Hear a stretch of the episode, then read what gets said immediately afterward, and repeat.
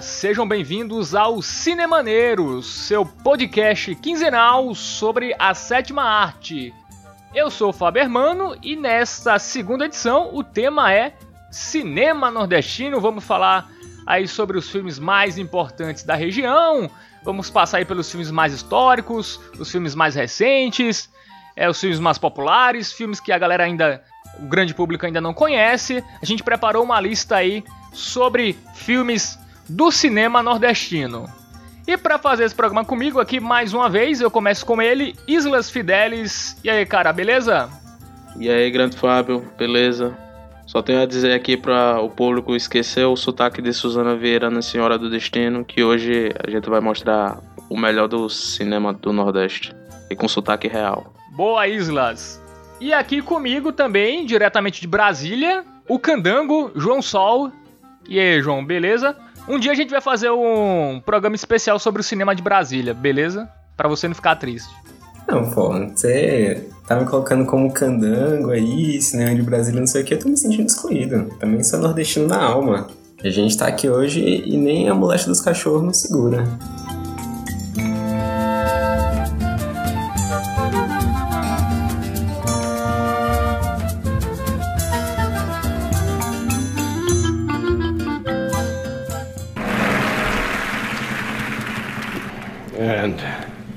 The Oscar goes to.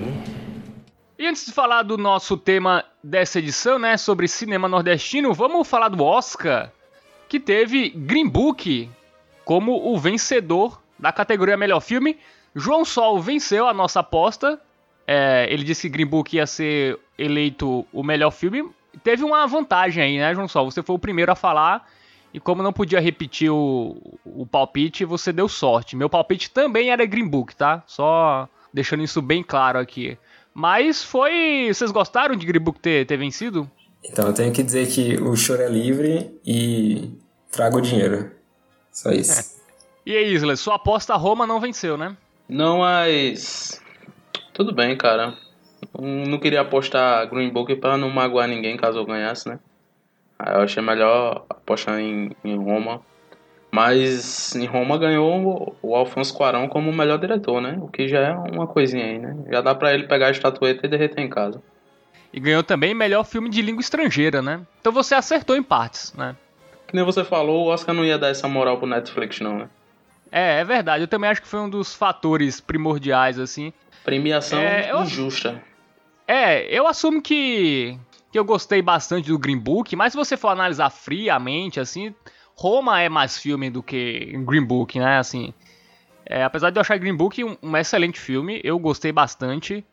É, no palpite aqui eu, eu, coloquei Infiltrado na Clã, que também, se eu pudesse votar, eu votaria no, no, no Infiltrado na Clã, até pelo Spike Lee, que não ganhou o melhor diretor, que eu achei é, Assim, tudo bem, eu entendo o Quaron ter ganho lá por Roma, mas Spike Lee merecia, cara.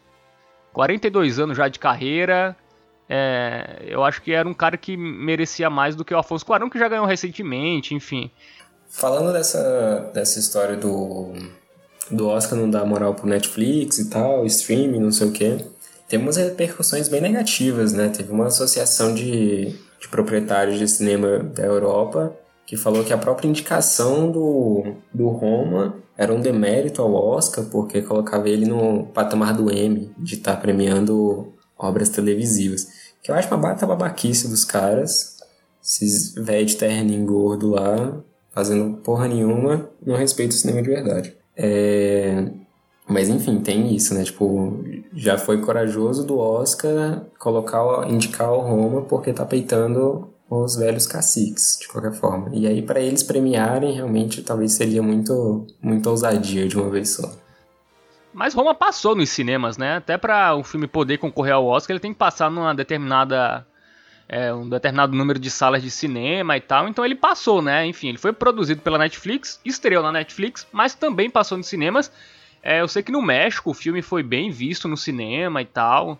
Então, assim, a questão da Netflix é, é, o suporte que você vê o filme. É cinema do mesmo jeito. A única diferença que muda é, assim, não é a tela grande, não é você não sai de casa e tal, mas é, é cinema do mesmo jeito. É pensado do mesmo jeito, como se fosse feito pra, pra tela grande. Então eu acho que é uma briga que não tem sentido, cara, porque o futuro tá aí e não adianta brigar, sabe? Com, com Netflix e com as outras plataformas de streaming que, que vão tá aí e o cinema também não vai morrer. Como não morreu quando a televisão surgiu. Muita gente ia falar, falava que o cinema ia morrer com, com o surgimento da televisão, isso não aconteceu. Então acho que é, um, é uma briga desnecessária. Vamos deixar aí cada, cada meio e tal crescer, que quem, quem escolhe é o público, né? Acho que isso não vai não dar o Oscar para Roma, enfim. É, acho que na, não vai mudar muita coisa na, na realidade. Eu concordo totalmente com você. Mas vamos falar aqui rapidinho da, das outras categorias. Algo chamou a atenção de vocês, galera? É, eu achei justo a vitória de Rami Malek na categoria de melhor ator, porque interpretar Fred Mercury não é para qualquer um. Ainda mais com a propriedade que ele interpretou. Eu achei bem justo. Tem o mérito de Christian Bale também por, por toda a caracterização e a interpretação dele, mas eu achei justo a vitória de Rami Malek. É, eu percebi durante a premiação que Bohemia era um filme bem rejeitado, cara. A galera, é, nas lives que eu vi, nos comentários do Twitter que eu tava acompanhando, parece ser um filme que que a galera não não gostou nada, assim. Eu acho até exagerado, cara, essa, esse, esse, ódio desgosto aí da galera. É, esse ódio pelo, pelo Boêmia e tal. É estranho porque ele ganhou o Globo de Ouro, não foi? Ganhou. Esquisito isso. Globo de Ouro é compra de voto, é muito claro isso. São jornalistas internacionais que vivem lá. Calma, polêmica, Fábio. Calma, Fábio. Não, não, mas. Se segura, não, Fábio. Mas é, todo mundo sabe que Globo de Ouro e nada é a mesma coisa. Ih, cara, calma, é... calma. Nada que o, o Oscar também é lobby pra caramba também. Tô dizendo que não é, mas é, é um pouco mais justo, assim, sabe? A, a votação. E um dado interessante, cara, que eu tava vendo o que levou o Green Book a ganhar. É, na categoria Melhor Filme, você vota nos filmes é, em ordem do que você mais gostou até o que você menos gostou. E cada posição tem uma pontuação. Então isso meio que explica o Green Book ter vencido, porque ele é um filme que, assim, todo mundo gostou. Se não botou ele em primeiro, botou em segundo ou terceiro. Uh, ou filmes como A Favorita, por exemplo, se você não botou nele em primeiro, você provavelmente botou em último ou penúltimo. Então isso tá fazendo os filmes, digamos, medianos é, ganharem, ganharem um Oscar nesses últimos anos.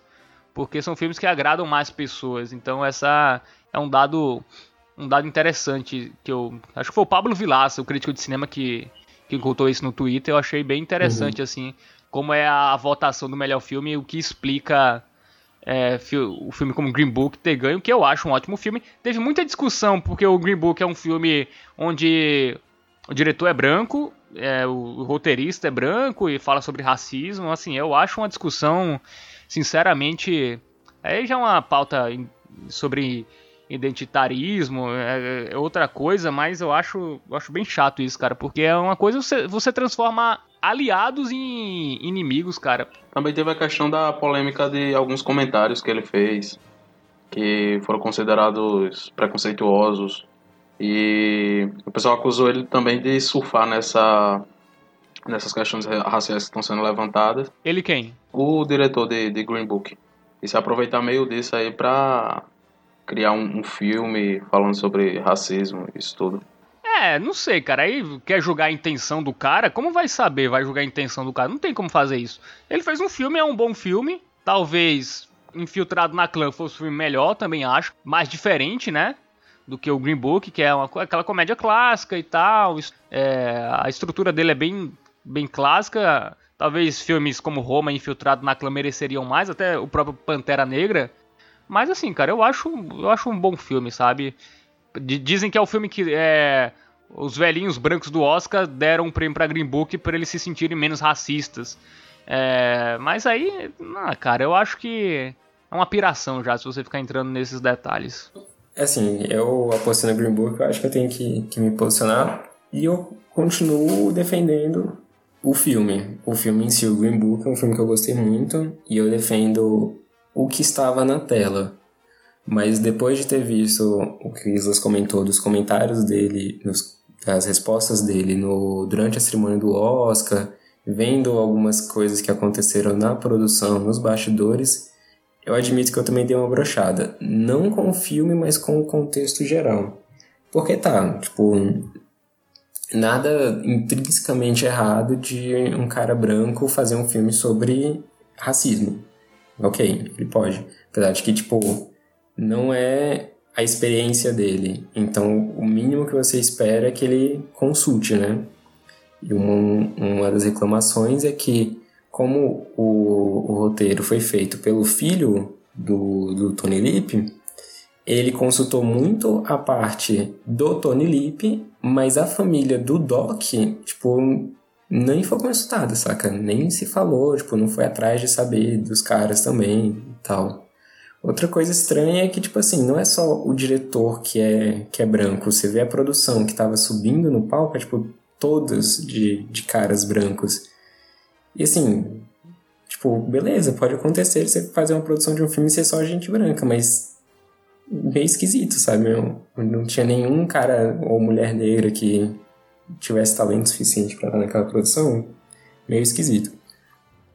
Outro ponto, tipo, por que que eles indicam o Tony Lip para o ator que fez o Tony Lip para melhor ator e o ator que fez o Doc para melhor ator coadjuvante, sendo que eles literalmente dividem o tempo de filme. Beleza que é a perspectiva do Tony Lip, mas ainda assim é muito esquisito, tipo, poderia é, colocar a indicação dos dois.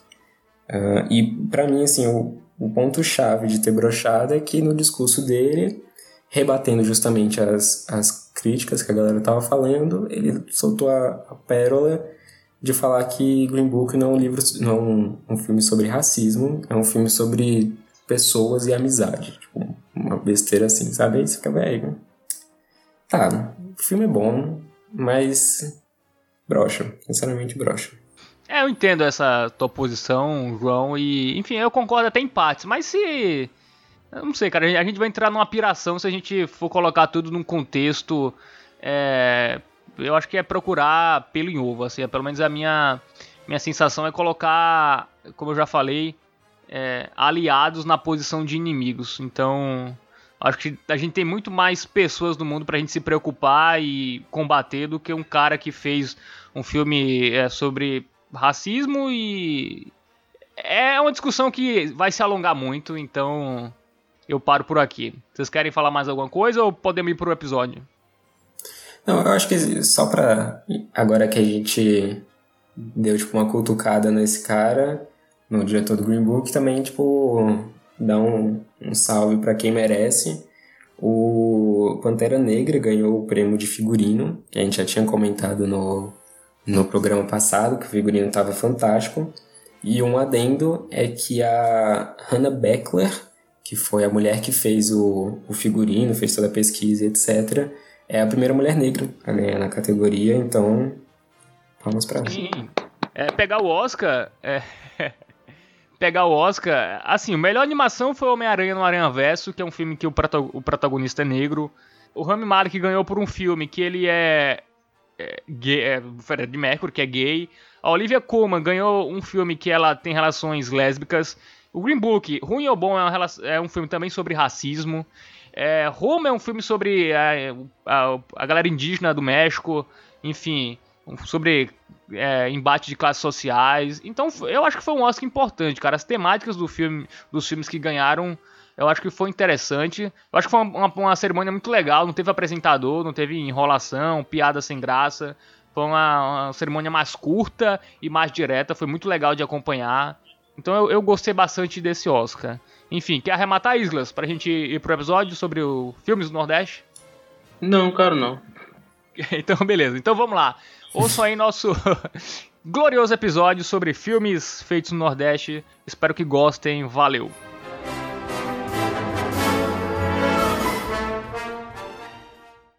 E aí, galera, quando se fala em cinema nordestino, filmes nordestinos, o que vem primeiramente na, na mente de vocês? Acho que na mente de todos os brasileiros, quando a gente fala desse tema tão importante, o primeiro filme que vem é, claro, Cinderela Baiana. Sim, um filme que a Disney tem uma inveja de não ter feito uma história maravilhosa dessa, que é Carla Pérez tirando crianças da, do trabalho infantil ao som do El Chan, né? Toda a sensualidade e malemolência baiana. E diga-se de passagem, esse feito não é para qualquer um, né? Só pra nossa querida musa aí, Uma da- das maiores musas da banheira do Gugu, dos anos 90. Carla Pérez aí. Tinha Carla Pérez? É, eu não lembro disso não, bicho. Porra, bicho. Então sua Eu infância, lembro sua infância foi muito ruim. É porque aparecia a Gretchen, eu tinha medo da Gretchen. Vocês também tinham medo da Gretchen, cara? Eu tenho até hoje. Eu não assisti o pornozão dela até hoje, porque eu tenho medo dela. Tem Eu outros motivos pra me manter distante, mas ela me dá medo. Ela tem um, a cara dela assim, parece um negócio meio assustador. Ainda bem que ela não está no Cinderela Baiana. Carla Pérez não só tá no- na banheira do Gugu, como ela também foi com o Gera Samba. Qual é a relação do Gera Samba com a banheira do Gugu? Muito cara. Tipo, o que adiantaria a banheira do Gugu sem um pagodeiro de sunga? É Faz verdade. algum sentido, é. Mas enfim, é, deixando um pouco Cinderela Baiana de lado, porque um filme dessa magnitude a gente precisaria fazer um programa inteiro só pra ele. O segundo filme mais importante, ou mais conhecido do Nordeste, provavelmente deve ser Auto da Compadecida, né? Eu acho que é um filme que todo mundo viu, passou na televisão diversas vezes, é um filme que se fixou no imaginário popular. Quem não, nunca escutei, nunca escutou, não sei, só sei que foi assim, não, nasceu nesse país. É, o filme ficou muito famoso também porque ele virou uma minissérie depois, né, da, da Globo, a, a versão mais estendida dela e tal. Também acho é um filme, um filme que também fez sucesso em outros países, né? Não foi, enfim, ele, ele rodou em outros, em outros lugares e, enfim, é um filme bem... Acho que o, o grande ponto do filme é o humor, né? Eh, João Grilo e, e Chicó são carisma em pessoa. E é um roteiro que conquista, né? Um, um roteiro que é, como você falou, é- o humor é muito forte, é um filme muito engraçado e que ao mesmo tempo é um humor alheio ao que as pessoas estão acostumadas, né? Um humor trazendo para a realidade do Nordeste, um humor com, com a fantasia nordestina e ainda tem uma mistura assim com, com as peças do Shakespeare, então é muito legal, é um roteiro assim fenomenal. É, um filme que é baseado numa peça do, do Ariano Suassuna, né? Nosso conterrâneo, pelo menos meu e de Islas, né, Islas? Glorioso Ariano Suassuna. Mestre aí da literatura nordestina, né? Grande adaptador aí de, de obras de Shakespeare. Que tem muito da, da questão da literatura mundial e no, no Alto da Compadecida, pelo menos na peça e no, no filme também, busca bastante disso. Essa relação com o cordel, com arquétipo do- do- dos personagens famosos, tipo o, o João Grilo, que lembra um pouco de. Também tem a história do sertão de Pedro Malas Artes e. E das mentiras de Chicó, né? Que tem muito disso, de, de contos nordestinos e de cordéis, que sempre, tem sempre o, o mentiroso da cidade. E acho que o ponto forte do, do Alta Compadecida é justamente isso, os personagens, né? E o elenco é um elenco magnífico aí, brasileiro, né? Tem Celton Mello, né, que é Tem importante. Celto Mello e Matheus Naster- Nastergaile. E a gloriosa Fernanda Montenegro, né? Que Exatamente. não é nada mais nada menos do que a a mãe de Jesus, né? Sim. A mãe de Morgan Freeman, né? Mãe de Morgan Não, Freeman. a Morgan Freeman é Deus, pô. Ah, é verdade. Eu sempre confundo, cara. Isso que dá É, ser não. ateu. Eu nunca sei quem é Jesus, quem é Deus. Pra mim é tudo a mesma pessoa. No último programa a gente perdeu os vascaínos, agora a gente tá perdendo os cristãos. Cristãos também. Porra, bicho, vocês são muito polêmicos. Vamos. Esse episódio é pra cima, galera. É, é alegria, é alto da compadecida. É, não, o Auto Compadecida é, é diversão. Eles não sabem o, o roteiro todo aí, manda um, um poeminha do João Grilo. Poema do João Grilo, cara. Poxa, É, bicho. parece. É porque a gente tem que usar o poema do João Grilo em momentos de, de pura necessidade, né? Porque não é toda hora que a gente tem que chamar Nossa Senhora. Mas tem frases icônicas, né? O, o Alto da Compadecida. Frases que vi- virou bordão aí pra, pra posteridade. É o próprio. Não sei, só sei que foi assim. O que, que mais que tinha? Ele contava muitas histórias, né? Tem pequenos contos dentro do conto da Auto da Compadecida que principalmente o João Grilo, aliás, principalmente o Chicó vai, vai falando e você sabe que é tudo mentira, mas também é muito legal. Também tem a questão da esperteza de- do, do João Grilo, né? feito pelo glorioso Matheus Nastergaile, que é sem comparação, né? Quem nunca quis ser inteligente igual a João Grilo? Cara que engana até o diabo. O cara é. O cara engana, engana, engana os patrões, engana o, o coronel da cidade, engana cangaceiro, engana o pessoal da igreja, engana até o diabo, cara. É muito, muito genial o personagem.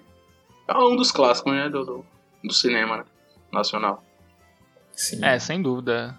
Galera que, que gosta do, do Alto da Compadecida é um filme pra, pra ver e rever várias vezes, enfim. E não perde a graça, né? E é um filme que agrega toda a família, né? Você assiste com aquele tio que votou no Bolsonaro e os dois se divertem. Exatamente. Não se ele for xenofóbico, né? Aí... Ah. É, se ele não gostar de nordestino, é. Aí complica, né? E mais algum ponto a, a se destacar do, do Alto da Compadecida?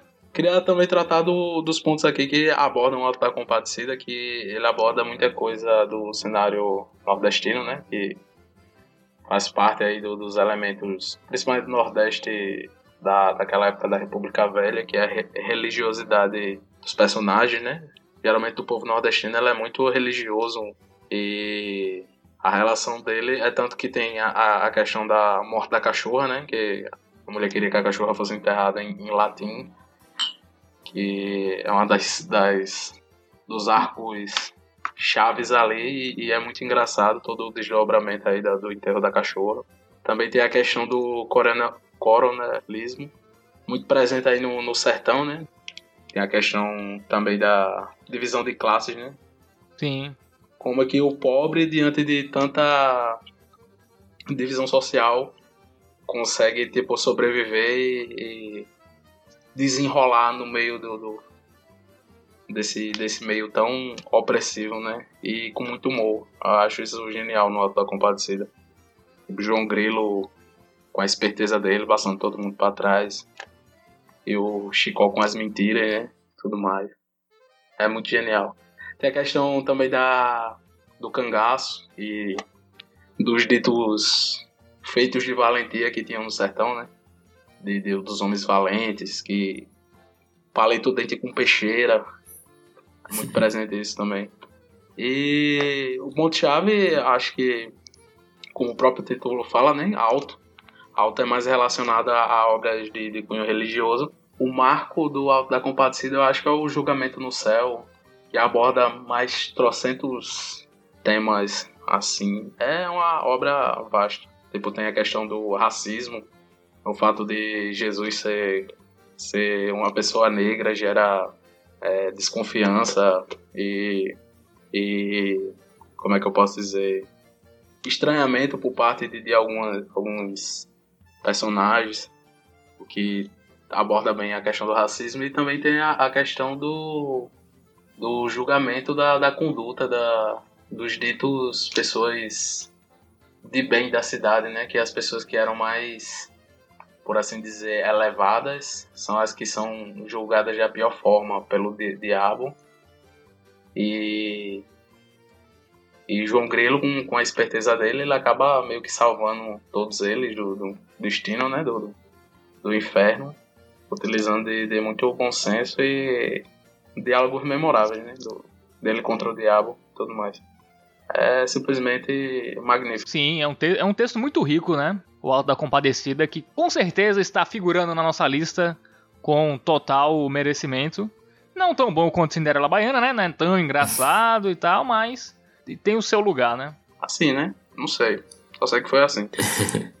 Já que a gente tá falando de, de Alto da Compadecida, acho que também vale o gancho pra gente falar de é, Lisbelo Prisioneiro, né? Porque eu não sei se vocês sabem, mas eles, esses dois filmes eles compartilham o mesmo personagem que é o, o tenente, coronel, major, sei lá, o cabo, soldado, não sei das quantas, que é interpretado pelo mesmo ator. Eu acho que tem inclusive o mesmo nome, e se não tiver, é o mesmo personagem. Acho muito, muito incrível, assim. Como... É o Marco Nanini, né? Não, não, o Marco Nanini tá no Lisbela, e ele tá também no, no Alto da Compadecida, mas eles fazem coisas completamente diferentes. No Alto da Compadecida ele faz o Lampião, se eu não me engano, né? Sim, sim. E no Lisbela ele faz um Matador, um matador de aluguel. De aluguel. É, mas o soldado da cidade nos dois filmes é interpretado pelo mesmo ator, que eu esqueci o nome dele agora. E o personagem também é basicamente o mesmo. Eu, inclusive, acho que é o mesmo, é realmente o mesmo. Tipo, o Gil aproveitou o personagem, um dos personagens para colocar no outro filme. Talvez seja essa história de expandir o universo, sabe? Ser realmente o mesmo cara que tá lá e tá aqui. Gil Reis, ele, inclusive, ele recicla bastante o elenco, né? Tipo, com o Celton Mello, o Marco Nanini, que acho que é um, uma galera aí do, da confiança dele, né? É, e o Celton Mello, mais uma vez, muito bem, né? No, no Lisbela e tal, como o Garanhão, Cafajeste o e tal. Leléu. Bem, é o Leléu. e uma coisa legal do, do Lisbela é a metalinguagem, né? Enfim, referências aí ao, ao cinema clássico americano, questão do herói, né? Enfim, é um filme que tem tem outras camadas, assim, uma comédia busca ser uma comédia român- romântica meio que clássica, né? Na, na, na construção, assim, mas o ambiente e tal, os personagens são muito muito bons, né? A, a personagem da Débora Falabella é um é um docinho de coco, digamos assim. E, e é um filme, eu também eu gosto bastante, cara. E é o filme do Guel Arraes também, né? Que é do mesmo, como o João Sol falou aí, o mesmo diretor de do Alto da, da Compadecida. Inclusive, o, o Lisbela também é adaptado de, de, um, de uma peça de teatro, né? Que tem o mesmo nome, Lisbela e o Prisioneiro. Do autor Os, Osman Lins, que é pernambucano. Inclusive, se passa também em Pernambuco. E Sim, é, ficou muito bem feita essa releitura. Inclusive, eu como já li o livro, eu, eu, eu vejo que o filme se saiu um pouco melhor do que o, o livro, posso assim dizer. Eu tenho essa ousadia de falar. é difícil, né? O, O filme superar o livro? É, sim, bastante. Mas em que sentido você acha que, que o filme supera? A construção dos personagens, a adição de personagens e na profundidade que dá a eles, entendeu? Tipo, a figura do, do personagem do Marco Nanini, o Frederico Evandro, é mais explorada no, no filme e Marco Nanini sensacional aí como Frederico Evandro, um matador de aluguel, um machão e Hum. tal. Mas mesmo assim é muito engraçado os trejeitos dele, o, os diálogos dele e tudo mais. É, grande Marco Nanini, né? Nosso querido Popozão. exatamente. E tem o Celton Mello, né? Celton Mello que é tesouro nacional, né? Uma das colunas vertebrais aí do cinema brasileiro, interpretando o, o vigarista, né? Leléo, mulherengo, conquistador. Que também tem um pouco de essa pegada clássica, né? Do, do- dos personagens mais espertões e tal. Ela é uma espécie de João Grilo, um, um Chicó. Só que mais corajoso, né? Ele tem um aspecto de coragem que nenhum dos dois tem no outro filme. Que, se não me engano, o filme já começa com ele. Ele salvando um touro que ia ser morto pelo personagem do Arco Nanini, pegando o touro pela cabeça e tal. E aí isso rola uma, uma dinâmica interessante entre os dois personagens, que o Nanini fica com uma dívida com o personagem de Celton Mello, mas aí ele é pago pra matar o personagem de Celton Mello e desenrola o filme inteiro. Sim, sim. Não, mas eu falo nessa junção do, do personagem do João Grilo com o do Chicó, porque tem a questão do Chicó, ele, embora seja mentiroso, ele é um cara bem conquistador, sabe? Tipo, metido a garanhão. Tem até a clássica cena do Cheguei no ouvido dela, falei I love you. Quer dizer morena em francês. O Celton Mello pega mu- mulher casada nesse filme, né? Então, Mulher casada e mulher prestes a se casar, né? É a Alice é, Bell. exatamente. Então ele coragem, com certeza ele tem. O, o Leléu não não falta coragem pra ele. Também tem uma personagem que não tem no livro, mas, mas tem no, no filme, que é a personagem da Virginia Cavendish, que é a Inaura, que é a mulher do Frederico Evandro, que é uma personagem feminina muito, muito bem desenvolvida e tal, femme fatale. Inclusive é ela que dá o desfecho final pro filme, né? Pra... Mas não conta porque alguém não pode ter visto ainda Lisbela e o Prisioneiro. Mesmo sendo um Será? filme de 15 anos. É, Não sei, cara. Bebês nascem todo dia, cara. Bebês nascem todo dia. Se você não viu, assista a Lisbela e o Prisioneiro, você não se arrependerá. E se se arrepender, Será o problema que é tem seu. chance, Será que tem chance de alguém que tá nos ouvindo não ter assistido a descida também, colocando nessa perspectiva? Acho que não, né? Não, eu acho que não. Eu acho que nenhum dos dois, eu acho, né? Isso aqui tem nascido em 2000, né? E não, não assista Vale a Pena Ver de novo.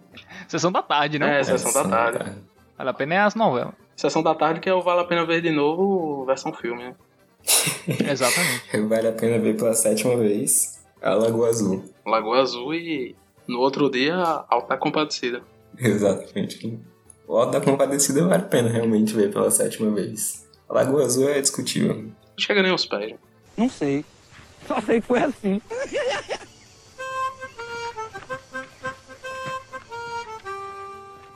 Mas falando sobre filmes aí que se passam no, no sertão, né? É, eu não sei se vocês viram O Homem que Desafiou o Diabo. Que assim, eu vi, eu vi há um tempo já, assim, é um filme meio. Eu acho que é um filme mais. Digamos assim, mais adulto, né? E tal. Eu lembro de cenas bem. safadinhas, por exemplo. Mas é um filme que, que é meio essa pegada, né? Do Nordeste fantasioso e tal. É, o filme dá uma forçada, né? Pra... Acho que o Homem que Desafiou o Diabo é um filme que talvez a maioria do público não conheça, vale a pena a gente introduzir. É a história de um, um barbeiro que era, tipo, era mais ou menos essa história do Chicó também, um cara garanhão tal, não sei o que.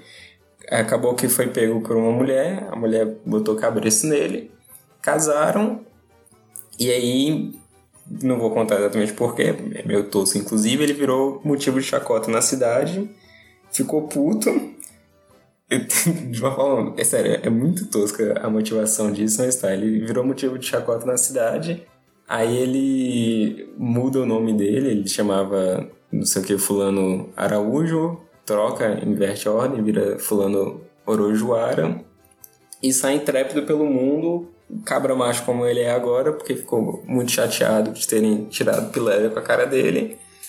E aí nessa que ele sai pelo mundo, ele vai se embrenhando pela, pelo universo da fantasia nordestina. Ele, ele vai atrás do país São Saruê, que é, enfim, que é uma, uma construção fantasiosa que se embrenha em toda a mitologia nordestina, dessa terra prometida em que há muita fartura, os rios são de leite, as pedras são de rapadura, tem lagoa de mel de cana, etc, etc. Enquanto ele vai procurando esse local, ele vai enfrentando as mais diversas as mais diversas peripécias. Ele encontra almas penadas, ele encontra o próprio diabo, como o filme fala, ele enfrenta o diabo. É isso, é o cara é a saga do, do anti-herói nordestino que nesse, nesse ponto até tem bastante mérito, por ser um filme que, que viaja bastante sobre dentro do imaginário da fantasia nordestina, mas ele força muito no roteiro. Essas partes que você falou assim que são mais, entre aspas, safadinhas, é tipo pura forçação para angariar um público, inclusive é, é bem ofensivo. Em muitos, muitos pontos é bem ofensivo e desnecessário. É muita putaria, né? É muita putaria. Não, eu lembro que, que eu vi eu, eu vi esse filme no auge da minha puberdade, aí tinha Fernanda Pasleme como veio ao mundo, então conquistou um público adolescente. Você gostou, né? Eu, eu gostei, pô. Na época foi, foi maravilhoso. Pois é, então, eu acho que eles alcançaram o objetivo deles, que era justamente conquistar o, a, a audição de Fábio com 14 anos. Mas que, que não contribui em nada pro roteiro, não contribui. Não só a questão da, da nudez, sabe? Tipo, a, a nudez não tem importância, mas tem umas cenas que são realmente muito forçadas. Muito forçadas e babacas mesmo. É, tem uma história da banana, né? Que o cara. É. É, não tem umas paradas assim, é bem. Enfim. É, eu também. Eu, eu, eu lembro que eu nem lembro direito, eu vi há um tempão já, mas. Não, não sei julgar se era bom, se era ruim. Só me lembro de Fernanda Pasleme, então. É a única coisa que me vem à mente. Incentiva aí a, a- o pré-adolescente se autoconhecer, né? É sempre importante se autoconhecer. Não sei. Só sei que foi assim.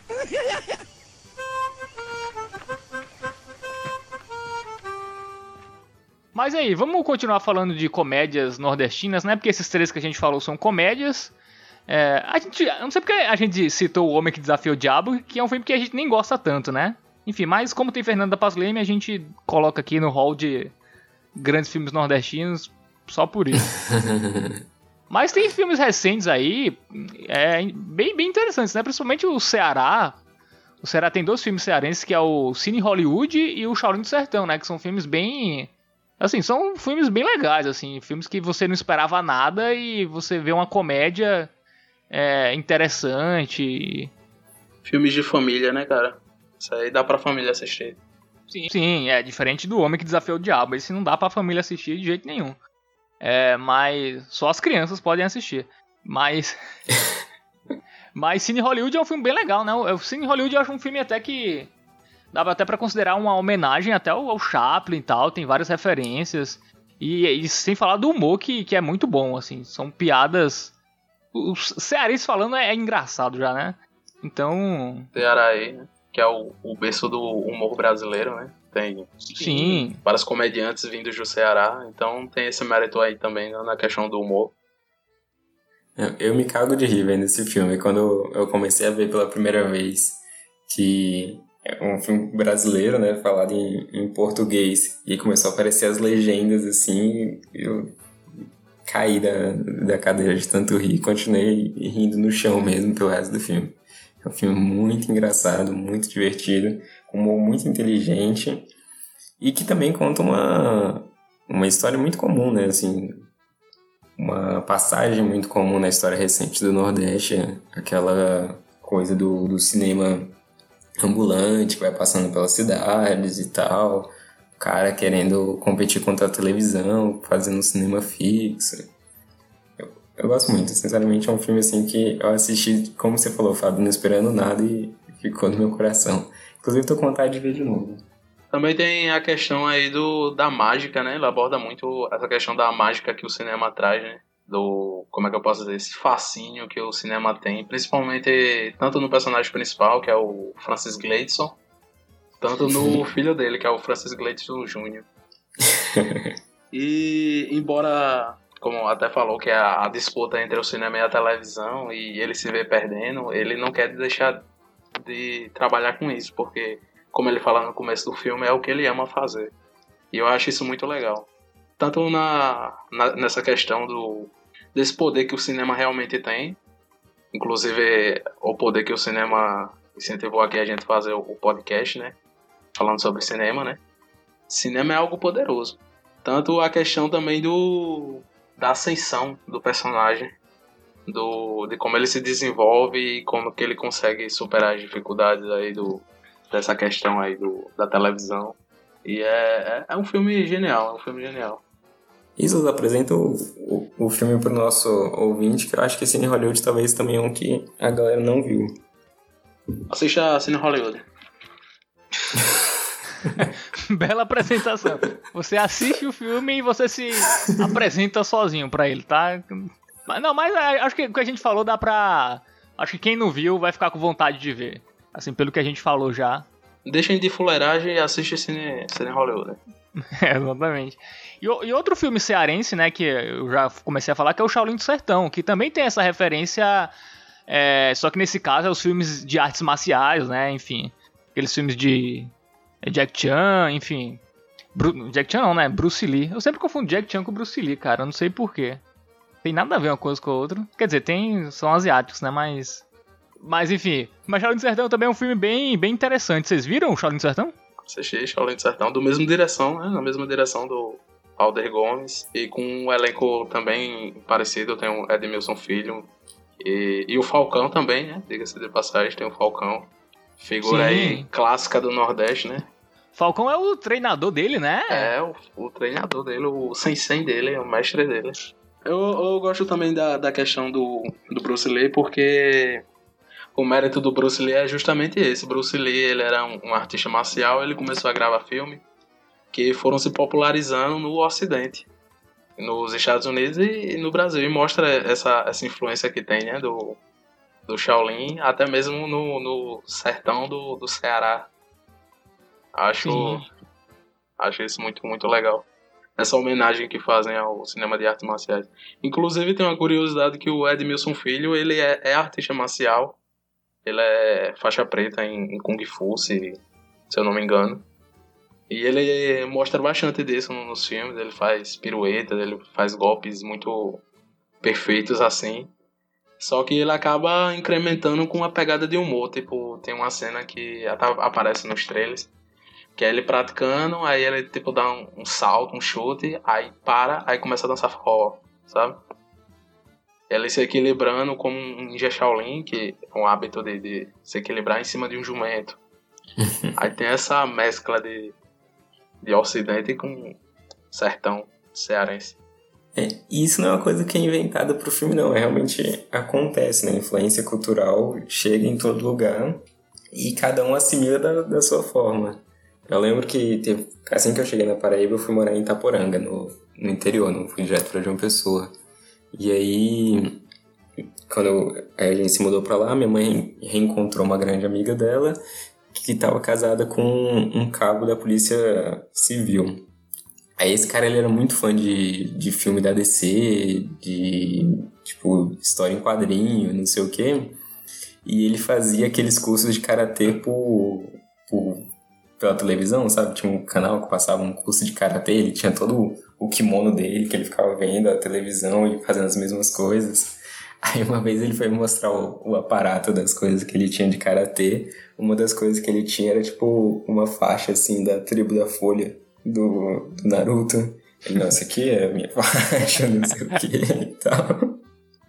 Genial, genial. Então, assim, a, a cultura se expressa, né, cara? Você chega em todo mundo e Sim. cada um assimila. Tipo, tem uma questão também do, desse filme que na, no Kung Fu muitos golpes são baseados em animais. Tem, tipo, o golpe do louva-a-Deus, golpe do tigre. Aí ele acaba colocando o nome de, da, dos golpes da, dos animais locais. Tipo, tem o, o coice do jumento, o, tem uma, uma ave lá que fala tô fraco, tô fraco, que também faz essa piada. É o, a galinha da Angola, né? Não lembro como é que chamam lá.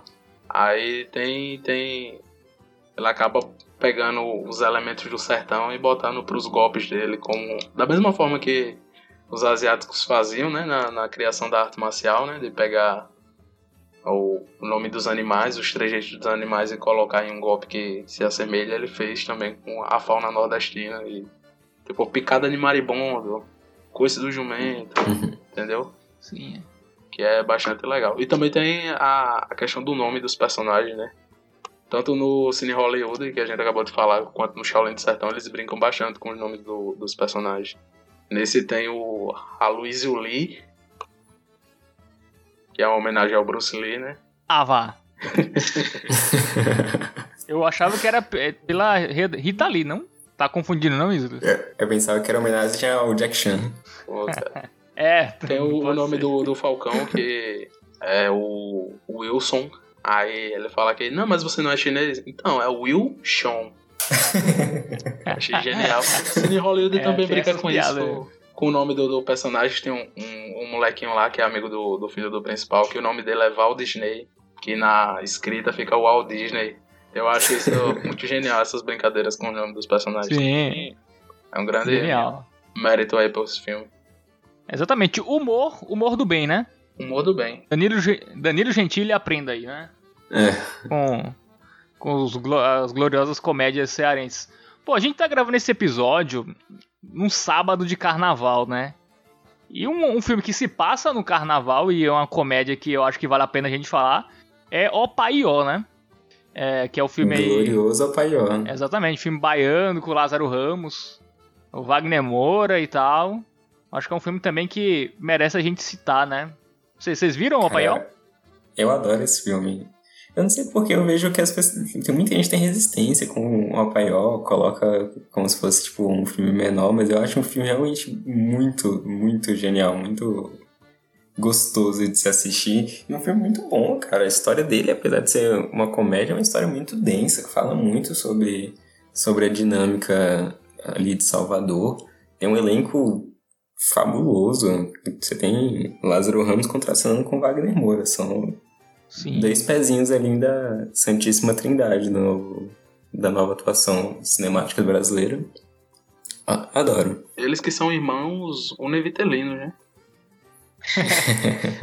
então, ali. E só uma curiosidade pro público aí. É que a Bahia fica no Nordeste. Sim, Sim importante muita gente não sabe. isso aí.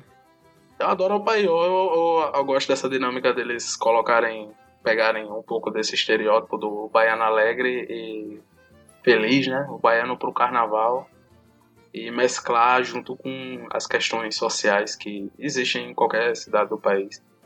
O, a questão do racismo, a questão do, do tratamento que dão aos menores de idade em situação de abandono também. É uma coisa bem sutil que tem no filme, mas no desfecho fica bem acentuado isso. Né? Também tem a questão do da religiosidade que tem, né? Tem o contraste entre a, a personagem que é muito evangélica e os personagens que cultuam as religiões de matriz africana. É um filme espetacular. Ele é, ele é muito denso, ele é muito. Tem muito coisa para se observar nele, não só o humor em si. Tu falou do racismo aí, pô, tem a cena do, do Wagner Moura com o Lázaro Ramos, né? Que eles estão discutindo e tal. Aí que o Wagner Moura fala que ele é negro, ele é negro e tal. E aí o, o, o Lázaro Ramos fala, ah, negro também ri do que você fala, do jeito que o branco ri, quando leva um tiro sangra que nem o branco e tal. É uma cena bem, bem forte e, e o filme, apesar de ser uma comédia, né? Assim, é uma cena que pra mim é uma cena que ficou marcada é, em Opaió e o engraçado que até nessa cena é engraçado no final que o, o, Wagner Moura, meu, o Boca, né, que é o personagem do Wagner Moura, ele fala, ele fala, tomar no cu. tipo, é ele como... bem todo sem jeito. De... É, depois da lição, né, que o, que o Rock deu para ele, o Lázaro Ramos. É um filme, assim, bem, bem interessante. Também vi meio sem dar nada, cara. Eu demorei para ver o Paió, porque eu também tinha um certo preconceito, assim, meio, ah, não sei se. Não, não me parecia um filme bom, assim, e, e, pelas críticas que eu via, assim, não tinha. Não era um filme que, tipo, era unanimidade e tal, tinha grandes críticas elogiosas.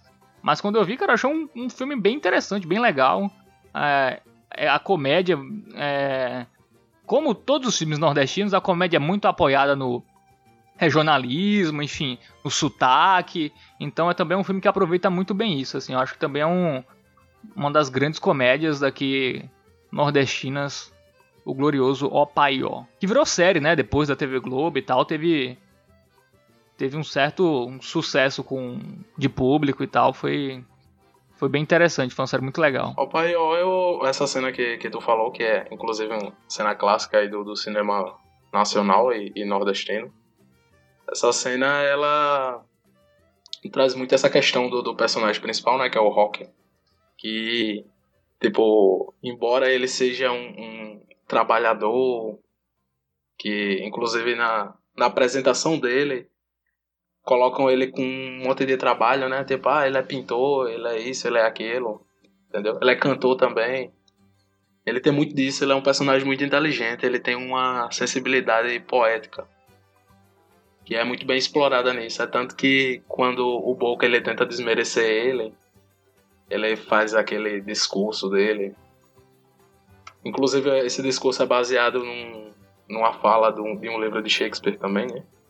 que mostra que o personagem é, é culto, por assim dizer. É. Hum. O Boca, que tu falou, ele fica sem reação, porque ele não tem resposta. É, Toma no cu, rapaz, com essas tuas poesias. Tipo, é, é muito genial a, é. a, reação dele, né? Que ele fica realmente sem fala. E o, o, o Lázaro Ramos, genial, né? Ambos, tanto o Wagner Moura quanto o Lázaro Ramos, que são irmãos, eles são, são geniais, são dois personagens geniais. Não sei. Só sei que foi assim.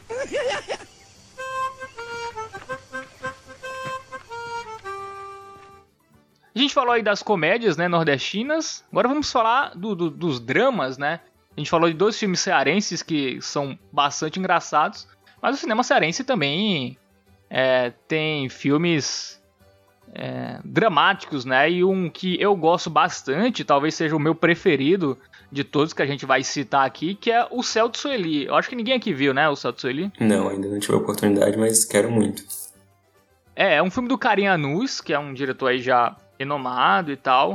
O filme se passa. É um, é um filme sobre. Da, da volta. A, person, a personagem principal é a personagem da Hermila Guedes, que também se chama Hermila. Esse filme tem uma, uma curiosidade que todos os personagens se chamam pelo nome da vida real. É, é, uma, é, um, é um dado interessante desse filme. Eu acho Aí que é uma coisa que ela volta. Faz, né? Eu acho que o Anu faz isso em, em, outros filmes também. É uma marca dele. É, eu não sei. Eu, eu é, não sei, mas no, no, no Salto Sueli isso é, é, até bem importante pra, pra história, assim. É um filme que conta a história da Hermila, né? Ela tá voltando com o filho de São Paulo é, pra Iguatu, que é uma cidade aí do interior, do sul do Ceará. E ela tá esperando o marido, que, que enfim, disse que vai voltar, pediu pra ela ir primeiro. E ela, ela vem com o filho, volta, né? Vai morar lá com a avó, esperando o, o marido voltar. Só que o marido não volta. E aí é o conflito da Sueli. É, enfim, ela tá lá na cidade, enfim, ela tá morando com a avó e tal, mas ela não se enxerga naquele lugar. Ela não se enxerga em Iguatu e ela ela quer sair dali. Então, e tipo, a, a personagem da Hermila Guedes tem o que? Tem 20 anos, 21 anos no, no, no, no filme, então é, é uma jovem, né? Enfim, é uma jovem personagem é, em busca do, do, do, seu destino e tal. Aí ela decide fazer o que? Ela decide se rifar para conseguir uma grana para poder ir embora lá de, de Iguatu, porque ela não, ela não se encaixa ali naquele perfil. Assim, o filme tem muitas coisas, né? Muitas camadas é, que mostram isso, desde o, é, da mente empreendedora, porque ela quer voltar e botar um carrinho de DVD e tal. É, ela pinta o cabelo, enfim, coisa que pra, pra que, pro lugar onde ela tá são coisas ainda muito novas, apesar do filme ainda já se passar nesse século, né? Acho que se passa 2004, 2005, uma coisa assim. A, a Hermila não. Ou, a Sueli, né? Que é o, o nome dela, depois que ela decide rifar o próprio corpo, ela vai vender rifa pra. E o prêmio é ela. Essa história. É, a, o desenvolvimento do filme é a partir daí. Ela quer ir embora e ela quer ir embora para longe, tanto que ela vai lá, tem uma cena na rodoviária, perguntam para onde é, ela pergunta onde é o lugar mais longe, quanto é a passagem, e é o Rio Grande do Sul, né? Porto Alegre. E ela aí meio que fica decidida, quero ir embora, e ela consegue o dinheiro é, vendendo rifa e tem um conflito, né? Uma cidade média do interior, as pessoas acabam descobrindo, e o filme é, é basicamente esse conflito da Hermila, primeiro no primeiro ato, à espera do, do marido, ele não chega, ele não volta, ela tem que encarar a realidade com o filho, só que ela não se sente apta naquele lugar, ela não se sente bem, não se sente. Não é o lugar dela ali. Então ela faz essa. É, ela toma essa decisão de se rifar o próprio corpo, né? Bem diferente, né? Ainda mais numa cidade interior, para você ver como ela não, não se encaixa na, ali na cidade dela. Então é um filme bem, bem interessante. Eu, eu revi até recentemente numa aula. E a, o, o, grande ponto principal do filme é como ele retrata o Nordeste, como a verossimilhança com o interior do Nordeste é retratada, assim. É, tanto a ambientação, as músicas, enfim, quem já foi numa cidade do interior do Nordeste e vê o céu de Sueli se, se meio que se transporta para a cidade, para aquela atmosfera é, do interior. Então acho que esse é um filme que ninguém viu. Acho que também a maioria da, das pessoas que forem ouvir o podcast não não devem ter visto, mas é, um, é uma dica aí, é um, é um grande filme nordestino, o, o cearense, né? Assim, eu não sei exatamente se a produção é cearense, deve ser de outros estados também, Talvez seja até de outro país, eu, pelo que eu lembro, pelo que eu lembro do filme, ele tem coprodução de outros países. Aí se passa no Nordeste, então como o nosso mote é filmes que se passam, né? Filmes made in Nordeste, não necessariamente é, sejam produzidos na sua totalidade aqui. Mas é, é, a dica aí, o filme que eu queria falar é O Céu de Sueli. Alguém quer falar alguma coisa? Eu, eu achei muito interessante o, o roteiro que você apresentou. Eu já tenho muito interesse na carreira do, do Vainus, apesar de que eu ainda não consegui ver nenhum filme dele, mas de escutar, de ler sobre. Tem um rapper que eu gosto muito, o Dom Eric, também é cearense, ele fez um, um álbum chamado Roteiro para Inus, volume 3, que é fantástico, um álbum assim super sensível, super humano. E aí saber que tem relação com o, o diretor e aí agora você me contando esse roteiro me dá muita vontade de assistir. E também só comentando o que você falou sobre a produção talvez não ser nordestina, muitos dos filmes que a gente falou aqui e dos que a gente vai falar não são, né? Porque produção local mesmo ainda é muito tem filmes de produção locais são bem muito bem produzidos, são muito bons, mas para o filme ganhar uma proporção, realmente ser bem limpo, bem lapidado, é complicado, ainda fica muito. Vem as produtoras do Rio de Janeiro, de outros países, inclusive, se utilizam da infraestrutura, do local e das histórias e, e produzem. Né? É, França e Alemanha, os outros coprodutores de, de O de Sueli. E só completando sobre o Salto Sueli, ele mostra uma nova realidade, né? Que é os nordestinos voltando ao, a, a sua cidade natal, né? É, principalmente no período Lula, né? O filme se passa em 2005, mais ou menos, mas ainda é um período muito curto, né? Mas é essa questão do, da volta, né? Da, do, o nordestino vai lá para São Paulo, meio que quebra a cara. É, tanto que tem um diálogo, assim, o filme é, é, é cheio de sutilezas, mas é, você consegue pegar nas pequenas frases e tal. É, ela, ela fala, ah, voltei porque lá é tudo muito caro. E mas ela gostava, ela não, ela não quis voltar porque ela quis morar lá, voltar para Iguatu, é porque a situação meio que não deu e ela queria é, empreender na cidade dela junto com o marido que some, né? Também é uma situação bem comum, né? A mulher, é, enfim, criar o filho sozinha e tal. Só que ela, ela ela quer ser a protagonista da própria vida, a Sueli. Tanto que ela deixa o filho com a avó e, enfim. E, e, e tenta buscar o rumo dela, tentando. fazendo a rifa e querendo é, juntar dinheiro para ir pro lugar mais longe. Assim, é um filme bem legal, cara. Um filme curto, acho que tem uma hora e meia no máximo. É, e é basicamente a história da Sueli. A gente acompanha essa personagem. E, enfim, é um, é um grande filme. Vejam aí, galera. Mas vamos passar aí para mais algum filme dra dramático, né? Um, um, drama nordestino. Vocês queiram falar aí? É só puxando o gancho que tu falou, eu não, não teve a oportunidade também de ver o, o Celso Sueli. Mas pelo que tu falou, ele me lembra um, um pouco a questão do Área do Movie, que é um filme também um pouco conhecido e tal. Que ele é ambientado aqui no Nordeste, em Pernambuco. Que trata um, um pouco do Nordeste mais recente. A questão do, ambientação mais recente, que trata de um repórter do, da capital, do Pernambuco, é, de Recife, que ele, após a morte do pai, ele meio que tem que voltar para a cidade para velar o pai. A avó dele quer que ele vingue a morte do pai. O pai dele meio envolvido com picuinhas da cidade, né, com, com brigas dentro dessa cidade, acaba sendo assassinado e ele se vê nisso, nessa questão do, do retorno, e ele acaba meio que confrontando as raízes dele com o, o que a modernidade traz, né? Tipo, ele tem uma vida totalmente diferente, aí ele vai pro, pro sertão e acaba pegando esse contraste do, do Nordeste, dessa herança que tem mais, como é que eu posso dizer, mais dura que o Nordeste tem, em questão de relação com as pessoas com o que ele vive, né? Que é uma realidade mais pacífica, mais é bem bem interessante também. A ambientação é muito boa, ele reflete bastante como é o, o sertão e o Nordeste hoje em dia. Acho um filme muito muito bom, muito bom mesmo. Não, não cheguei a ver a área do Movie não, mas pelo que você tá falando é bem parecido com Abril Despedaçado, né? A questão da vingança, da, do confronto com as tradições. É, mas no caso o Ari do Movie ele toma um rumo diferente ele, ele, como é que eu posso dizer? Até porque a ambientação do tempo é diferente, sabe? Em Abril Despedaçado é na época da República Velha e o Ari do Move já é uma coisa mais, mais moderna. É mais sobre uma questão de descobrimento do personagem. E a vingança, né, também.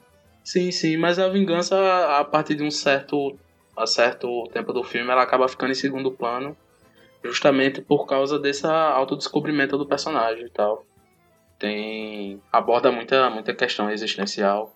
Inclusive tem o Salton Melon também, né? Salton Melon aí. Os filmes que não tem Salton Melon. Não prestam. Não sei. Só sei que foi assim.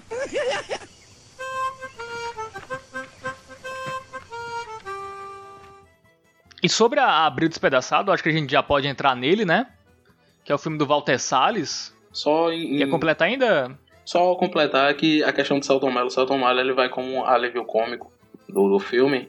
E se você não se sentiu interessado em assistir o filme, tem um- uma cena especial de Celton Mello, que é Celton Mello ensinando a enrolar um cigarro de maconha.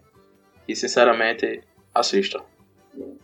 Ah, eu já vi, cara, isso no YouTube. Tem, é, é desse filme, né? É desse filme. Eu não vi a área do movie, é um filme que eu, que eu tô pra ver há um tempo já.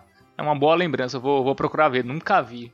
Mas a gente já citou, né, Abril Despedaçado, né, o filme do, do Walter Salles, que também é um filme que tem produção de outros países, eu acho que não deve ter nem produção local, né, é, do Nordeste, eu acho que é... O Walter Salles botou a grana dele lá, o milionário Walter Salles, e tem uma produção também é, entre França e Suíça, é, filme que tem o Rodrigo Santoro, né? E tem a história da vingança parecida com com o Árido, né, Islas? É, a questão do Abril Despedaçado é que a vingança ela fica mais em evidência, por assim dizer. Que é ambientado no, no- na República Velha, né? Tem o conflito entre donos de terras, que acabam envolvendo famílias em rixas pessoais e vinganças, que eram muito presentes no, no sertão antigamente. E é um pouco presente até hoje, tem bastante disso. Não só no sertão, mas também no norte tem bastante briga por, por terra que envolve famílias. E é um filme muito bom, é um filme muito. Como é que eu posso dizer? Que vale a pena ser assistido. E esse filme, cara, esse foi um filme que trouxe visibilidade pro Rodrigo Santoro, cara. Ele que é o protagonista do filme. É, foi esse filme aí que esse filme rodou em. Eu acho que ele concorreu ao Globo de Ouro, cara. Concorreu ao Globo de Ouro e foi um dos finalistas é, é, do Oscar em 2002. Ele não concorreu, é, ficou naquela finalíssima que ficou nove, eu acho. Ficou nove filmes. Eu não sei se ele foi na. Se ele estava entre os cinco, mas eu acho que ele, estava entre os nove do Oscar de 2002. Então foi um filme que também teve uma carreira internacional, né? O Abril Despedaçado, que também é um, né, um negócio que os filmes brasileiros também meio patinam, né? Fal- Falta lobby, né? Falta lobby para os filmes brasileiros. E a gente até tem filmes até muito bons nesses últimos anos. Sem falar só o filme nordestino, mas colocando no, no, no âmbito geral, mas a gente falta propagandear, né? A questão importante também disso da, da visibilidade, né? Porque às vezes os filmes ambientados no Nordeste, não só no Nordeste, mas no Brasil em geral, eles têm mais visibilidade fora do país para poder crescer a visibilidade dentro do país. É como se fosse uma espécie de marketing a mais, porque o investimento na divulgação dos filmes brasileiros, produção e divulgação, é muito escasso ainda. E do Nordeste principalmente, né? Não é um, um cenário muito forte, embora tenha muitos filmes ambientados, né? Não, não é tão forte o cenário. Só para fazer um, um comentário aí sobre o nosso querido Walter Salles, tem um, um burburinho que corre aí entre as más línguas de que o Walter Salles é um cara muito inteligente, porque se você é filho de bancário no Brasil, suas únicas opções são virar piloto de Fórmula 1 ou diretor de cinema. Mas como ele não sabe dirigir, escolheu corretamente. É só pra falar um pouco da- dos prêmios, né? é, concorreu ao melhor filme de estrangeiro no Globo de Ouro em 2002 e ao BAFTA, né? Que o BAFTA é uma espécie do, do Oscar britânico. Concorreu ao melhor filme de língua estrangeira. É um filme que se passa em 1910. Tem um outro grande filme brasileiro, só que se passa aí já na Segunda Guerra Mundial, que é o Cinema Aspirinas e Urubu. Né? Acho que é- é- todo mundo viu, né? Esse aí agora. Cara, eu vi, mas muitos anos atrás. Eu não, não me sinto capaz de realmente comentar, não. É um filme bem, bem interessante, porque ele, ele conta a história né, de um imigrante alemão fugido da guerra e ele começa a vender aspirinas aqui pelo interior é, é, do Nordeste e ele exibe né, a propaganda lá da aspirina para as pessoas, monta lá uma espécie de cineminha e ele acaba conhecendo o João Miguel, o personagem João Miguel, que eu não lembro o nome dele no filme, tu lembra, Islas? É Ranulfo. Ranulfo, exatamente, o Ranulfo. Que aí eles têm. se tornam amigos e tem uma questão muito engraçada que é a questão da. É, enquanto o alemão quer ficar aqui no Brasil, quer ficar lá naquele sertão lá, longe da guerra, é, o Ranulfo quer ir embora, né? Quer ir pro, pro sul do país, quer ir pro Rio de Janeiro. Então é um querendo ir e outro querendo. Um, um vindo e outro querendo ir, né? Tem essa esse paralelo dos dois personagens. E é um filme também bem importante, né? É Islas viu, né, Islas, esse filme? Eu vi, cara, é um dos meus filmes prediletos no Nordeste. Com esse título maravilhoso, né? Cinema Aspirinas e Urubus. Sim. Que eu, eu, assisti esse filme, eu assisti, tive a oportunidade de assistir ele mais de uma vez. E é um, um, filme um tanto quanto desconhecido do público em geral, mas eu acho que é um filme que deve ser assistido. Não só pela questão da ambientação do Nordeste, mas pelo contraste que tem entre os dois personagens. O do Johan, que é o interpretado pelo ator que também é alemão, Peter Knath, Knath, Knath, não, não sei falar alemão, me perdoem. E do Hanuf. É Peter Knath! tem que falar com raiva. E tem o Ranulfo, né, que é o personagem do João Miguel. E eu acho muito interessante essa questão do contraste que tem entre eles dois, né? Tipo, é muito, como é que eu posso dizer? É muito bonito essa ligação que eles vão criando através do filme, essa amizade que tem. Porque embora a vivência de ambos sejam diferentes, eles acabam se unindo pela a questão do, do sofrimento de, de ambos. Tem até um, um diálogo que eu acho muito muito fascinante que é eles meio que competindo para ver qual é que tinha o sofrimento mais o sofrimento mais sofrido, por assim dizer. Um fala que o pior é a guerra, o outro fala que o pior é a seca. E tipo, a conclusão é que não tem um sofrimento que seja melhor do que o outro, ambos são sofrimentos, né? Tipo, e cada um meio que consegue superar isso um, um, um com a ajuda do outro de maneira diferente. Eu acho muito muito muito supimpa esse filme. Muito arretado. É, também é um, é um filme aí que merece ser visto. Quem não viu ainda, eu acho que ele tá no Netflix, cara, não sei, mas eu acho que ele entrou no Netflix recentemente. É, cinema Aspirinas e Urubus, para quem tiver a fim de ver um, um, grande filme brasileiro e nordestino. É, que também foi gravado aqui, é, na Paraíba também, no Sertão. Algumas cenas é, foram rodadas aqui. Na verdade, a boa parte do, do filme foi rodado no sertão e no Cariri aqui da Paraíba. Em Pocinhos, Cabaceiras, é Patos e São Mamed. Então também é um filme que é nosso, Islas. É nosso, é paraibano também. Foi rodado aqui, é nosso. Aí sim. É, aproveitando para fazer nosso jabá aí, já que a gente estava falando de, de Netflix e tal, chamar o querido ouvinte para seguir nossas redes sociais. No Instagram a gente está postando as novidades do Netflix, utilidade pública.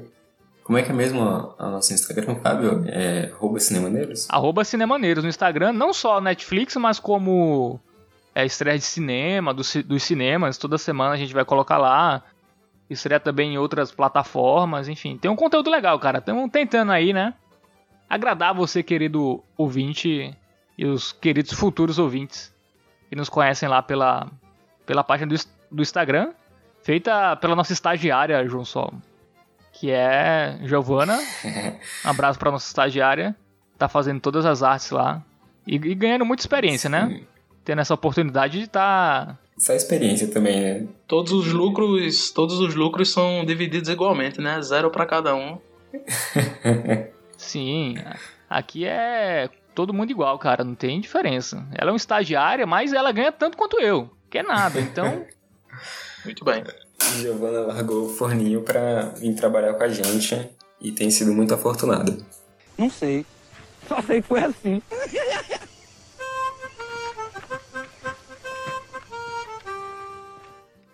A gente falou aí de, de, de dramas aí da, da década de 2000 até 2010, né? A gente falou de Abril, que é 2001.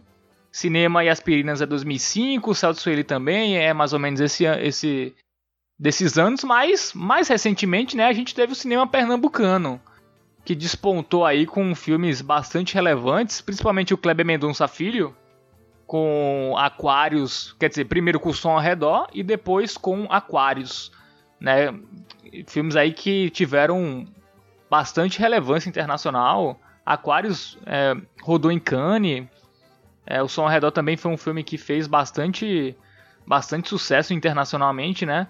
Apesar de, de serem filmes mais é, não sei se cabeças, né? Assim, eles contam histórias da, do cotidiano da classe média alta pernambucana, que é, é, é algo que eu acho muito legal. Diferente do, do Salto Sueli, né, que a gente falou que é, é ele conta é, a verossimilhança com o Nordeste pobre, o Nordeste do, do interior é, é enorme. Ah, já no, no, nos filmes do Kleber Mendonça, a verossimilhança com a classe média nordestina bem também assusta no, no bom sentido, né? De, do quanto é bem feito, assim, você consegue identificar, assim, quem a gente quer do Nordeste e tal, do, do litoral, enfim, a gente, a gente consegue identificar essas, essas figuras, né, que tem em ambos os filmes. Seria as questões mais ligadas à, à parte urbana, um pouco tirando essa parte do sertão, né, do, do semiárido e do do Agreste, né? Veria mais para a parte litorânea, né? A parte mais, como é que eu posso dizer, urbanizada. Que também gera bastante drama. Em, Sim, em, exatamente. Os filmes ambientados no Nordeste. E tem muito a ser explorado. Inclusive, é, o Som ao Redor e Aquários é, são dois marcos aí do, do cinema atual. Atual, assim, mais, mais recente, né? Não, é atual mesmo, é. O Som ao Redor, eu acho que é 2002, o outro é deve, 2016, não sei exatamente, eu vou até pesquisar aqui. Mas tu falou essa questão da urbanização, Isis, é exatamente isso. O Som ao Redor é o filme sobre o som, sobre a poluição sonora, e enquanto o Aquários fala da questão da, da especulação imobiliária, né? Da, da questão, enfim, de, de problemas é, atuais aí da, da nossa sociedade é, urbana, né? Falamos tanto de dos filmes do sertão, é, e agora o, o Kleber olhando para esse, pra esse lado, né? E olhando com uma crítica bem, bem interessante, assim. Eu acho, eu gosto dos dois filmes. É, muita gente acha meio superestimado, o Kleber Mendonça. É, João Sol acha. Então discorra, João Sol, sobre a, o Kleber Mendonça e ele ser superestimado. Fora da verdade. Não, assim. Eu tenho que. Eu, não quer dizer que eu não goste dos filmes. Né? Eu acho filmes legais, mas eu acho que eles recebem muito mais atenção e louvor do que realmente eles merecem. Para mim, o ponto mais interessante em ambos esses filmes é justamente o que vocês colocaram, que ele traz um Nordeste diferente, um Nordeste que não é muito explorado, que é basicamente a história que a gente já explorava no, nas produções Rio-São Paulo, né? Essa história urbana. E agora o Nordeste urbano. Isso é legal mesmo, porque tem suas diferenças e etc. Mas, cara, puta filme chato, velho. Não, não, é, é lento, é lento. Não, mas, mas por é lentidão, é o Roma é lento também, pô. Mas então, porque tipo, não é questão de lentidão, saca? O Roma, por exemplo, eu não acho ele chato de forma nenhuma e também não acho ele lento. O, a questão desses dois filmes é que é tipo, é muito tempo de história nenhuma acontecendo, então de umas histórias muito sem graças, justamente por ser essa questão assim do, do drama de classe média alta. Claro, tem, tem não desmerecendo o drama que, principalmente no, no Aquarius, que é a personagem da. Como é que é o nome dela? Alguém pode me ajudar aqui? Sônia Braga. Isso, que o personagem da Sônia Braga passa, não desmerecendo o drama dela. Mas em muitos momentos, assim, são os draminhas fúteis, sabe? Tipo, super nada a ver. Por exemplo, tem o, o sobrinho da Sônia Braga lá, que tá recebendo a namorada dele, que mora fora, não sei o que. Aí eles têm uma cena que eles estão conversando no carro sobre música, mas é um negócio assim que dá vontade de se arrancar seus olhos de tão ruim que é a atuação daquele menino, de tão ruim que é aquele roteiro, sabe? É tipo uma artificialidade muito, muito terrível. E o, o som ao redor também é mais ou menos pelo mesmo sentido. Tem uns personagens que são bem, bem relevantes para a história, mas são super escrotinhos, super playboyzinho escroto, bizonho toda aquela relação da família que mora todo mundo junto e o avô que é rico e não sei o que. Eu não. São filmes legais, tem suas coisas bacanas, principalmente o Aquarius eu gosto um pouquinho mais, mas sinceramente não dou essa bola toda não. Não, mas essa questão do, dos personagens serem imperfeitos e, e, escrotinhos, mas, pô, é, uma, é a crítica, pô. A crítica do, do Kleber é meio essa também, né? Enfim. Criticar a sociedade. É até no, no Aquarius, por exemplo, a personagem da Sônia Braga ela também não é totalmente correta, enfim, não, não são personagens bons e maus, né? São personagens que humanos que erram, que são egoístas em determinados momentos, e, enfim. Então eu acho que, assim, eu discordo de um sol. Acho que são dois grandes filmes. João Sol está falando uma grande besteira e eu vou cortar no, na edição isso aí. Que aqui é liberdade de expressão. Aqui é democracia e liberdade de expressão. Não, eu tô brincando. Só puxando essa parte do da questão pra apaziguar aí a briga de vocês, né? Só puxando a parte dessa questão urbana, tem o, o filme do. Direção de Gabriel Mascaro, que ele é bem atual, que é o Boi Neon, né? Ele trata um pouco do. Sim! Dessa questão aí do, do da ascensão do, dos personagens, como é que eu posso dizer, mais humildes do, do sertão para um ambiente mais urbano. Tem a, a, o personagem do Juliano Casarré, né? Que é o Iremar, que ele trabalha num, num ambiente de vaquejada, que é um, um, um ambiente mais puxado para a cultura local mesmo. Mas o sonho dele é ser estilista, né? De moda. É tanto que ele costura, ele desenha, ele faz de tudo um pouco para sair desse ambiente mais rural e ir para um ambiente mais urbano, né? Um ambiente da moda, um ambiente da, da roupa. Eu acho bem interessante esse filme. E tem, assim, cenas fortes, né? Tem o Juliano Casarré pelado, de Bilal para fora. Ou seja, vão preparados, vão preparados. Foi impactante para você? Bastante. Até hoje eu lembro. Não. Mas tu, falando sério agora, é, o Boi Neon toca num ponto, além dessa questão, né, do cara que quer ser estilista, né? Enfim, essa questão do, do, do personagem Juliano Casarré também traz de uma realidade que o filme se passa nos bastidores da, de vaquejadas, né? Que é algo bastante comum aqui no Nordeste.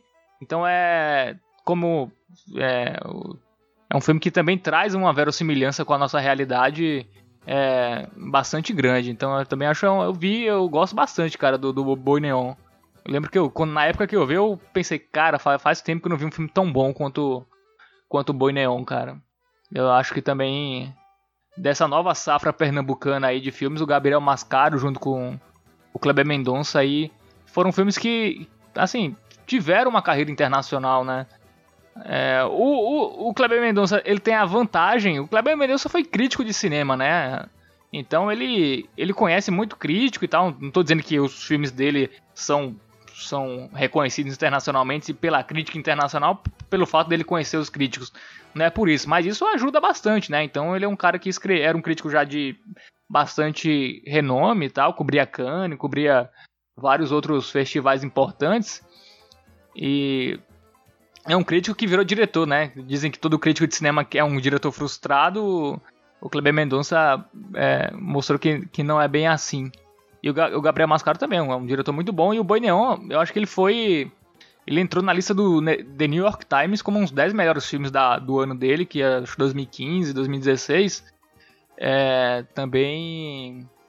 Também tava, tava na lista. Eu acho que também o Som ao Redor, cara, tava. Não sei se era Som ao Redor ou Aquarius. Também entrou nessa lista do The New York Times de 10 melhores filmes do ano. E o Boi Neon é, filme, é um filme que também foi gravado aqui, né? É, foi gravado aqui na Paraíba, né? Enfim, na cidade de Picuí, Campina Grande, e também teve bastante parte dele gravado lá em Santa Cruz do Capibaribe, em Pernambuco. Você pode mandar um chupa Fábio aí. É, chupa Fábio não, chupa João Sol aí. Ué, tô quieto. Pelo quê? Pelo quê? Repete aí. Pela questão do som ao redor, Aquarius aí tá na, na lista do New York Times, né, cara? É, tá vendo João Sol. Reconhecido, filmes reconhecidos internacionalmente. Não sei. Só sei que foi assim.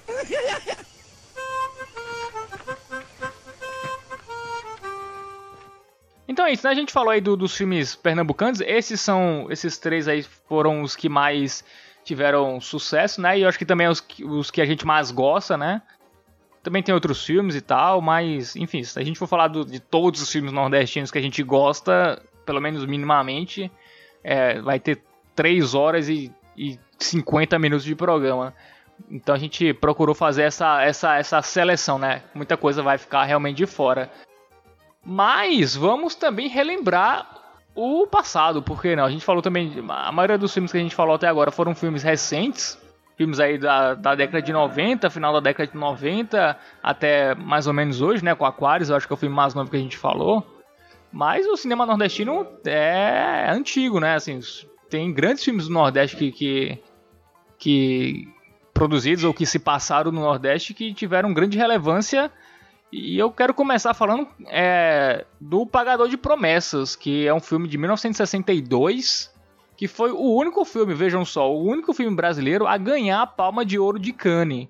Então, po podemos considerar o Pagador de Promessas como o filme brasileiro mais bem premiado, porque nenhum filme brasileiro ganhou o Oscar até hoje. E, e vamos considerar Cannes o segundo prêmio mais importante do cinema mundial, apesar de muita gente considerar Cannes o principal, é, mas o Pagador de Promessas é o é o filme brasileiro que ganhou a Palma de Ouro de Cannes, né? Então é algo é algo bastante relevante. Não sei se alguém viu, chegou a ver aqui o Pagador de Promessas ou não? É outra daquelas histórias assim que eu vi há muitos anos e tô devendo. Não me lembro, não me recordo. É, o filme é baseado no, no livro do Dias Gomes, né? baiano, escritor e tal. E a história é muito interessante que conta a história do, do Zé do Burro. O, é, o Zé do Burro é o quê? Ele, tinha, ele, ele, tem um burro que é basicamente o melhor amigo dele. É o burro Nicolau. E esse burro fica doente. É, é sério. Tem gente no governo o burro fica também, doente. Né? Não, sim. Sem polêmica, sem polêmica. É, mas... mas... É, chega de polêmicas por hoje. Aí o burro Nicolau fica doente. Aí o que o, que o Zé do Burro faz? Ele reza pra Yansan, e aí no outro dia o burro já acorda é 100%, se curou milagrosamente. Aí o Zé do Burro faz uma promessa, ele tinha feito uma promessa, né, para Yansan, que iria é, segura, de, é, andar do interior dele, eu não sei, não lembro exatamente o interior, mas eu sei que dava sete léguas até Salvador, é, aonde ficava a igreja. Na verdade, não sei nem se é Salvador, é, não, acho que é Salvador mesmo, onde ele chega. E ele anda sete léguas carregando uma cruz bastante pesada a lá Jesus é, até a, a, essa igreja. Só que ele chega lá e o padre fala. Ele conta a história, né? Ele, ele fala que é, fez a promessa para Yansan. E Yansan, é, a correspondente dela para os católicos é, seria Santa Bárbara. Então ele vai nessa igreja de Santa Bárbara só que o padre, ele chega lá e o padre fala: Como assim, Yansan, tá ligado? Porra, aqui é a igreja católica. Tu faz uma promessa pra Yansan. E aí o, e o padre não deixa ele entrar na igreja. Então, para ele, pra ele completar a promessa dele, ele teria que entrar na igreja, agradecer a Santa Bárbara pela, pelo burro dele. Ele crê que se ele não fizer isso, o burro vai morrer de novo e tal. E é um personagem, assim, bem humilde, bem carismático.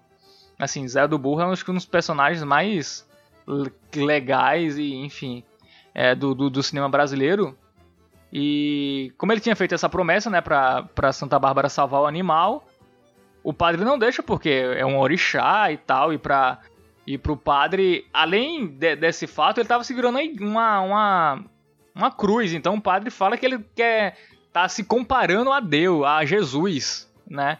E aí começa todo todo, todo o conflito, né, do, do, do, Zé do Burro, e aí, pô, aí chega a imprensa dizendo, dizendo que é o novo Jesus que tava lá na, na, em frente à igreja, e, pô, chega uma galera apoiando ele, a população da cidade, enfim, a polícia, chega todo mundo lá e o, o Zé do Burro só quer entrar na igreja pra pagar a promessa dele, só queria isso, cara. E ele não consegue, e é um filme que se passa Acho que se passa um intervalo de menos de 24 horas. E aí, é, é, esse é o plot do filme. Eu não vou contar o filme, porque muita gente não viu. Se eu contar o final agora, vai estragar. E eu quero que as pessoas vejam esse filme. Mas assim, é um filme. Você já contou. Ah? É, você já contou, cara. Você falou que ele não consegue. Mas tem desenrolar aí. Tá, tudo bem, eu falei que ele não consegue. Mas o que interessa é ver por que ele não consegue. Então é tudo. Entendi. Se safou bem. Mas assim, cara, é um filme muito bom, assim, é um, é um Pra, eu, se eu tivesse que escolher um filme brasileiro preferido, seria Ah, seria O Pagador de Promessas. Brasileiro mesmo, nem nordestino, é brasileiro. Enfim, é um grande filme do, do Dias Gomes. Foi escrito pelo Dias Gomes, né? E foi dirigido pelo, pelo Anselmo Duarte. Selo Fábio de aprovação? Selo Fábio de aprovação, sem dúvida nenhuma. Falando de filmes antigos, né? Não dá pra esquecer de Glauber Rocha, né, João Sol? Baiano também. É, se a gente tá falando de cinema clássico nordestino, não pode ficar de fora Deus e o Diabo na Terra do Sol, que é do, do glorioso Glauber Rocha. Que é basicamente a, a Odisseia, podemos colocar assim, de um, um casal nordestino muito oprimidos tanto pela condição climática quanto pelos poderosos e ricos do, do local. Acaba que numa, num infortúnio muito grande, o Emanuel, ele mata um político, um coronel da cidade e eles têm que sair fugidos da casa deles, procurando abrigo, né? procurando respostas e amparo em qualquer lugar. Nessa eles vão parar no, no agrupamento religioso, que é o agrupamento do, do padrinho Sebastião, do São Sebastião, um cara assim meio duvidoso, ele prega um, um catolicismo ritualístico, é, vende essa ideia para os fiéis de a terra prometida dentro do Nordeste, né? a terra em que vai haver fartura, em que não há seca, bem naquela linha do, do país São Saruê, inclusive ele cita o país São Saruê.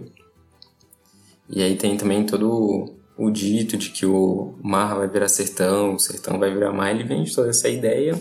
A galera toda ali muito desesperada, muito sem rumo, entra na dele e eles ficam lá por um tempo, ficam dentro da, da página desse santo por um tempo. Mas aí é, tem uma, uma reviravolta que dentro de um dos rituais desse santo, o Emanuel, que era o mais, o mais crente nos poderes dele, se revolta. Também os, os poderosos locais não estão muito agradados com aquela seita que está acontecendo ali, uma coisa meio parecida com Canudos, fazendo referência. Morre a galera toda, Emanuel e Rosa fogem novamente, mais uma vez sem prumo, sem rumo, e vão parar nas mãos do cangaço. E novamente várias confusões eles se envolvem, etc, etc. O filme acaba aí, eu não vou dizer como. O interessante do filme é isso mesmo, tipo, a trajetória deles passando por toda todo esse panorama do que é a trajetória nordestina de uma forma de filme, né, uma forma meio fantasiosa, mas que aborda muito das, das histórias mesmo, que a gente conhece, dos, tipo, que eu conheço do meu avô, da minha avó, que faziam essas, essas grandes jornadas, esses grandes êxodos das próprias casas para fugir da seca, para fugir do coronel local, ou então porque foi gerado de morte, foi etc. É um filme muito bom qualquer pessoa que quer entender de cinema brasileiro e de história nordestina, vale a pena assistir. É, Deus e o Diabo é um, é um dos filmes assim, mais importantes em termos históricos. Enfim, um filme muito importante de cinema novo brasileiro. É uma curiosidade que é um dos filmes que o, o Martin Scorsese, o diretor americano, ele é um grande fã do, do Glauber Rocha e, e Deus e o Diabo na Terra do Sol é um filme também que, que é um dos favoritos do, do Scorsese. E outro lado também é muito legal, assim, você ver atores que a gente, que somos muito mais novos, conhecemos já fazendo papéis de idosos e etc. E você vê, tipo, Iana Magalhães, Alton Bastos, novinha, sabe? É muito legal você reconhecer e, e ter essa, essa transição temporal. Gostei muito de ter assistido. Assisti recentemente, até para quando a gente pensou nessa temática de filmes nordestinos, eu fui atrás e valeu muito a pena. Sim, sobre atores que a gente só conheceu meio que velho, né? No Pagador de Promessas tem Glória Menezes com 20 e poucos aninhos, completamente irreconhecível. É, mas eu acho que são dois bons filmes aí pra gente citar, né? Os filmes históricos do Nordeste. Assim, tem outros também, né? Vidas Secas também é um filme que, que se passa aqui, do Nelson Pereira dos Santos, que é um grande filme baseado no, no, no romance do Graciliano Ramos. Fora os outros filmes do Glauber Rocha, né, que a gente podia citar aqui também.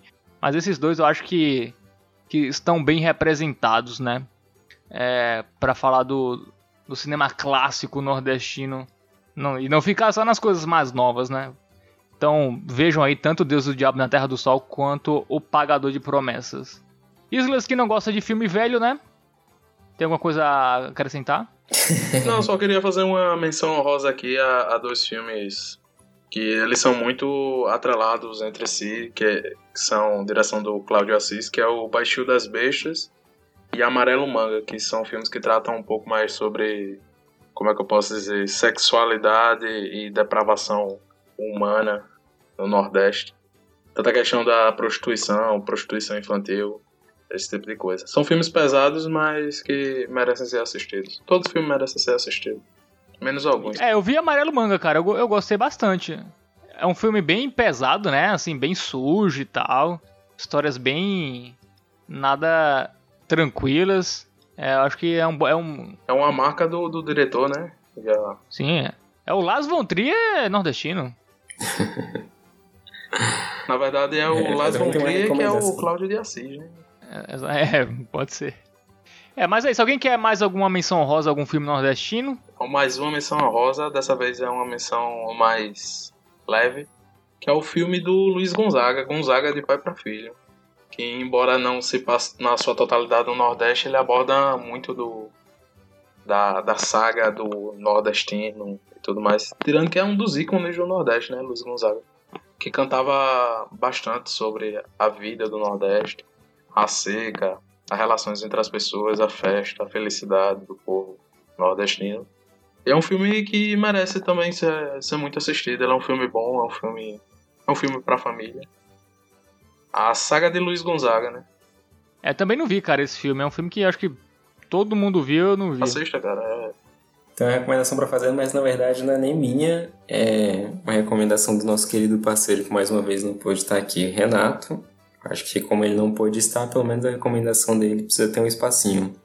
O nome do filme é O Silêncio da Noite é quem tem sido testemunha de minhas amarguras.